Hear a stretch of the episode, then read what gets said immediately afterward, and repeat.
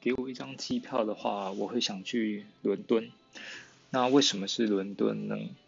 就是今年出了个澳洲网球公开赛，然后在那个比赛，Andy Murray 就是受了伤，然后我在看那个比赛当下才想到说，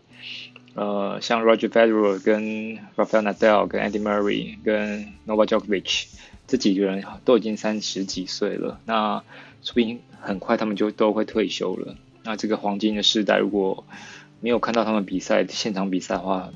真的是蛮可惜的。所以就是还蛮想去今年的温布顿看他们现场的比赛，